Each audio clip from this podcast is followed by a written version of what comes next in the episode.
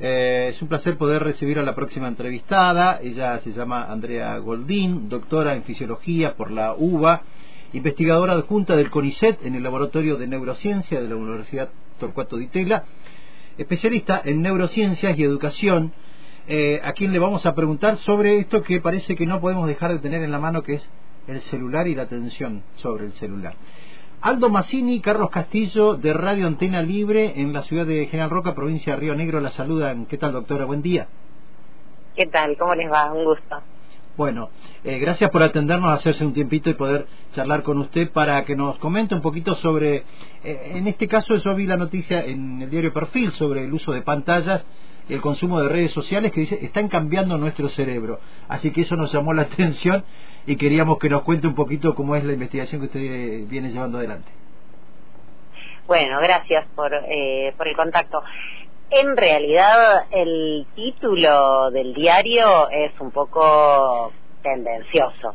Eh, lo charlé con, con Rodrigo, con el periodista, cuando, cuando me dijo que iba a poner ese título, porque no es incorrecto, es perfectamente correcto, pero es exagerado en el sentido de que la verdad es que todas las experiencias que, que realizamos cotidianamente, eh, que, que son más o menos relevantes, consciente o inconscientemente, van a modificar nuestro cerebro. Nuestro cerebro se está modificando todo el tiempo, eh, durante toda la vida.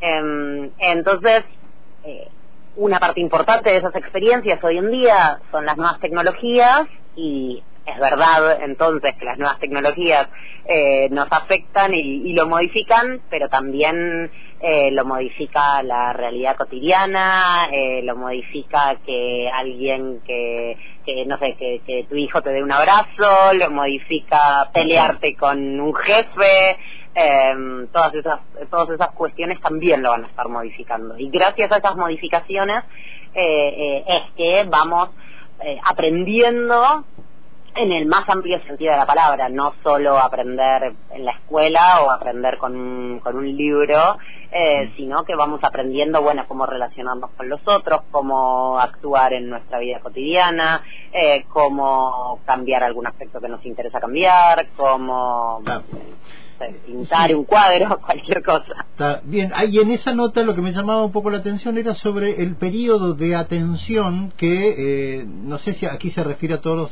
a todas las personas de todas las edades o solamente a los eh, a, los más pequeños. Digo, con esto de los primeros 10 o 15 minutos que una persona puede prestar atención y ya después se dispersa rápidamente. Eh, ¿Esto era así antes o empezó a ser así desde que tenemos los, los aparatetos en la mano? Eh, mira, la, el tema de la atención es súper interesante porque está muy discutido en, en la literatura. Eh, no hay para nada un consenso eh, de, de cuánto tiempo podemos prestar atención, lo que llamamos en la jerga el, el span atencional. Eh, hay, hay algunos artículos que plantean que es cortito, que es, que es pequeño, por ejemplo 10-15 minutos, entonces hay quien dice, o, por ejemplo incluso hay algunos que plantean, bueno, no, es, eh, es de media hora, entonces está bien, e, eso es lo que terminaría en algún punto determinando o habría determinado, ayudado a determinar que eh, los módulos, las clases duren 40 minutos, por ejemplo, etcétera. Eh, pero en realidad cuando te pones a leer eh, los artículos originales y, yo, soy investigadora, entonces me, te pones a analizar un poquito cómo fueron los experimentos que se hicieron para llegar a esas conclusiones, eh, son experimentos o que, que no prueban eso o que incluso en muchos casos ni siquiera plantean eso, ¿no? Todos, por ejemplo, hablabas antes de neurociencia educacional, eh, todos los, no sé si todos, pero muchísimos de los artículos de, o de las currículas o de los documentos donde se dice, bueno, la atención solo se puede sostener unos pocos minutos, unas pocas decenas de minutos, entonces por eso eh, las clases tienen que durar eh, menos de tanto tiempo y etcétera cuando y todos citan a un artículo original y cuando fui a busqué ese artículo original y, lo eh, para para el libro para neurociencia en la escuela eh, y, me puse a analizarlo.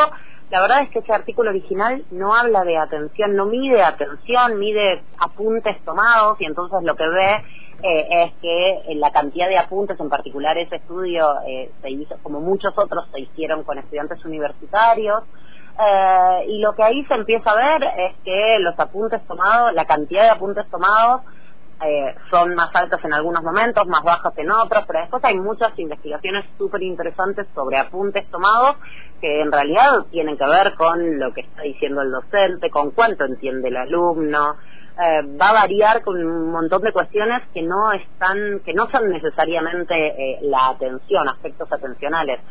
Um, en niños más pequeños se mide mucho también atención, por ejemplo, en niños muy pequeños se mide atención, eh, hay, hay distintas, perdón, una aclaración antes, hay distintas formas de clasificar la atención, distintas formas de hablar de atención. Una tiene que ver con si llevas los ojos al, a tu foco de atención o no. Por ejemplo, eh, vos obviamente si algo te interesa lo puedes mirar. Eh, y entonces ahí yo puedo, yo puedo contar el tiempo de cuánto tiempo estuviste mirando algo y puedo asumir que le prestaste atención. Pero muchas veces, sobre todo cuando somos más grandes, no, no cuando somos tan pequeñitos, nuestra atención no está donde están nuestros ojos.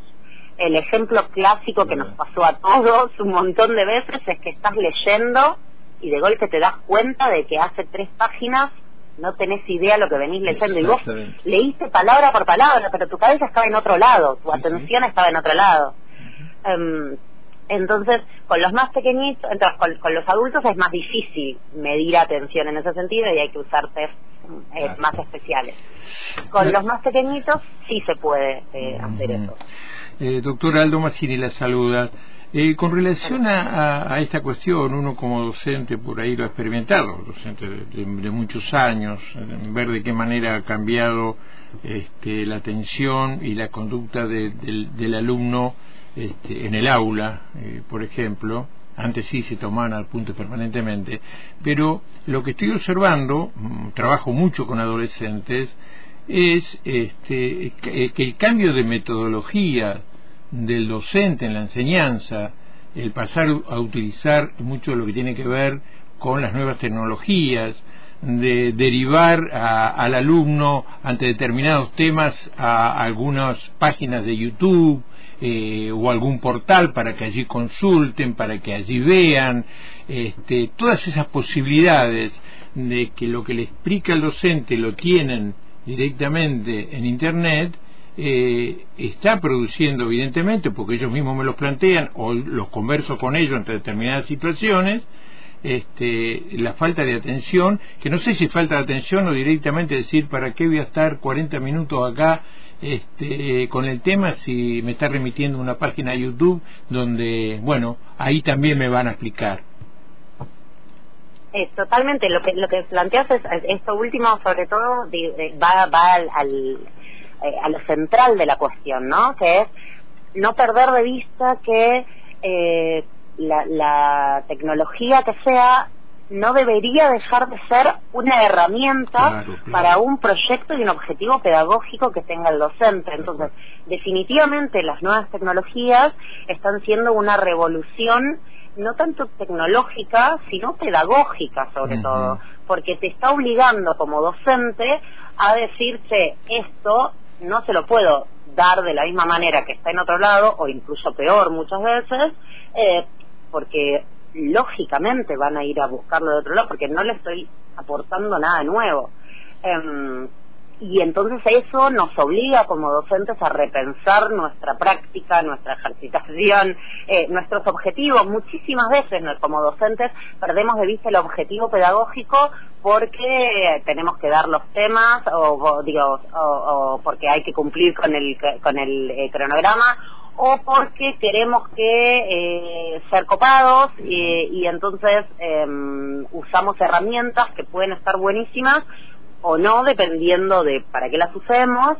Um, y entonces tenemos actividades que son geniales y que están buenísimas como, eh, como enganchadoras y motivadoras, pero que en realidad no tienen nada que ver, no son disparadoras de procesos cognitivos más complejos o, procesos que estén más relacionados con, el aprendizaje de aquello que queremos enseñar.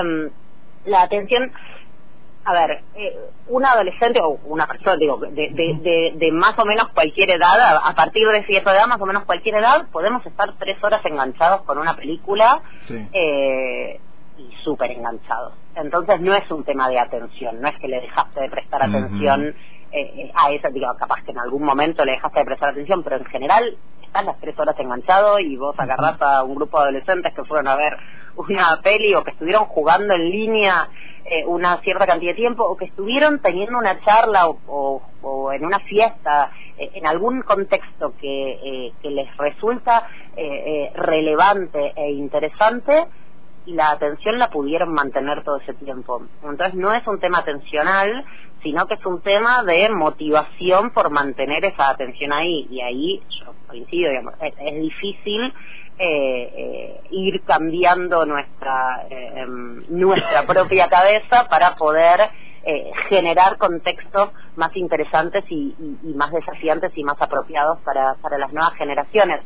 Porque algo que es cierto que sucede con las nuevas tecnologías es que tienen mucho eh, este cambio, a ver, los que los, los diseñadores de, de, em, de redes sociales, ponerle por, por ir a, algún ejemplo en particular o de, o de videojuegos.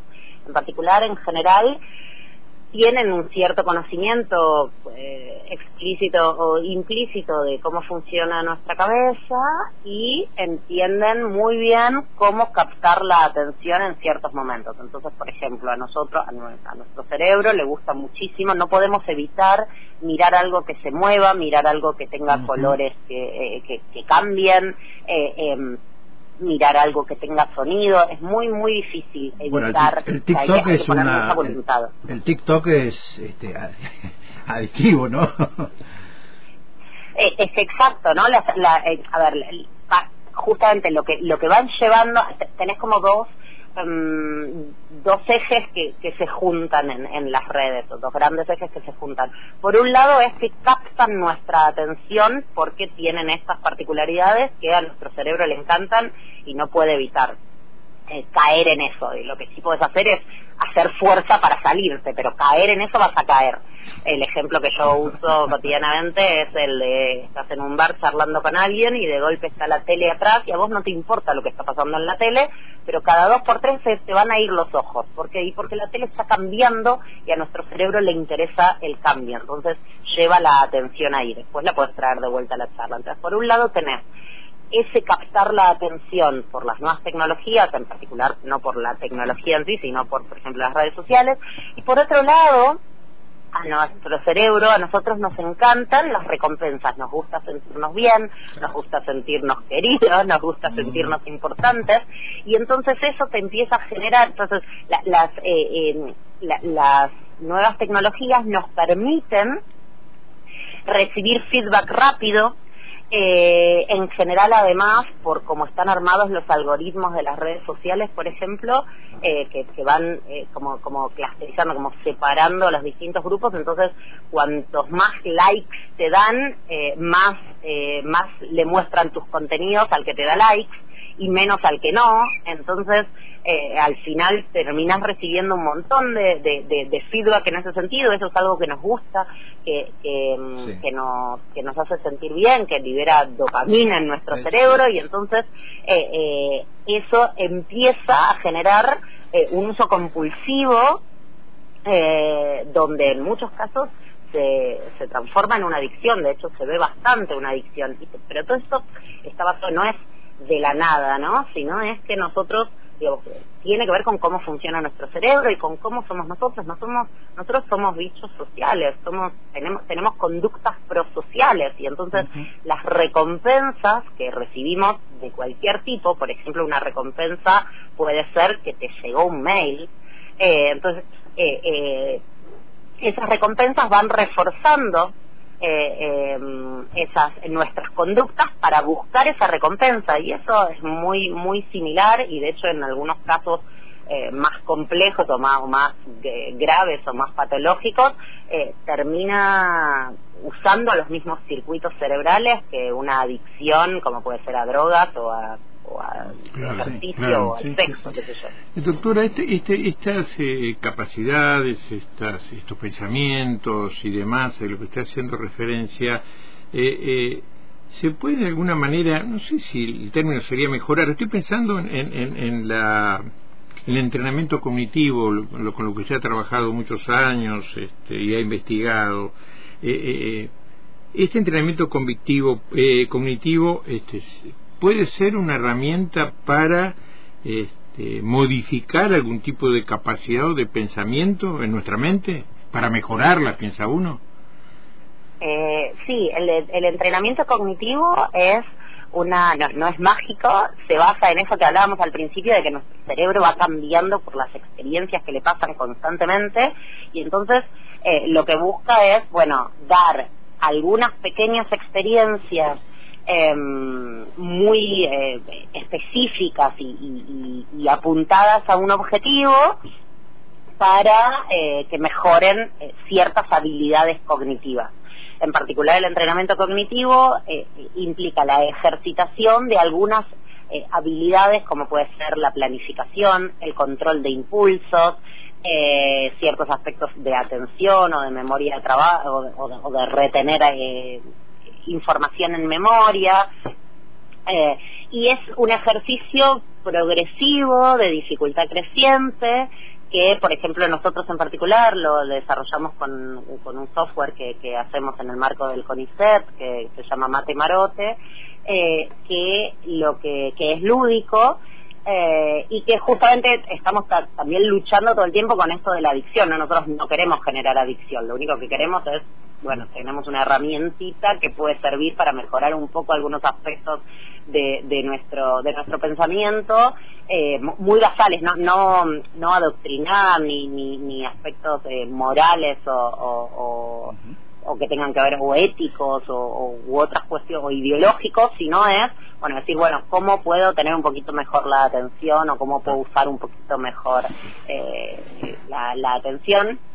eh, y entonces ahí también, ¿no? Hay, hay una tensión entre cuánto tiempo hacer el entrenamiento para que no sea adictivo, pero para que sea funcional. Eh, pero la verdad es que cual, y, funciona digamos. Nosotros tenemos este resultados eh, ya desde hace eh, hace más de 15 años que, desarrollamos el, sistema la plataforma. Son juegos de computadora. Eh, hemos trabajado trabajamos siempre con, con niños de de 4 a 8 años en las instituciones escolares. Ah. trabajamos y hace tres años y pico empezamos a trabajar con, con adultos mayores junto en conjunto con médicos y la verdad que funciona. Eh, son juegos que ejercitan estas, estas este, habilidades. Pero la realidad es que si lo que uno quiere es cambiar, por ejemplo, su, eh, su uso su, su, uso de redes, uno considera que eh, está usando demasiado o que está demasiado pendiente, em, por supuesto esto puede llegar a funcionar, pero sobre todo lo que más va a funcionar es la voluntad de pensar estrategias para no caer eh, eh, o para poder salir rápido cuando uno cayó en, en esas situaciones.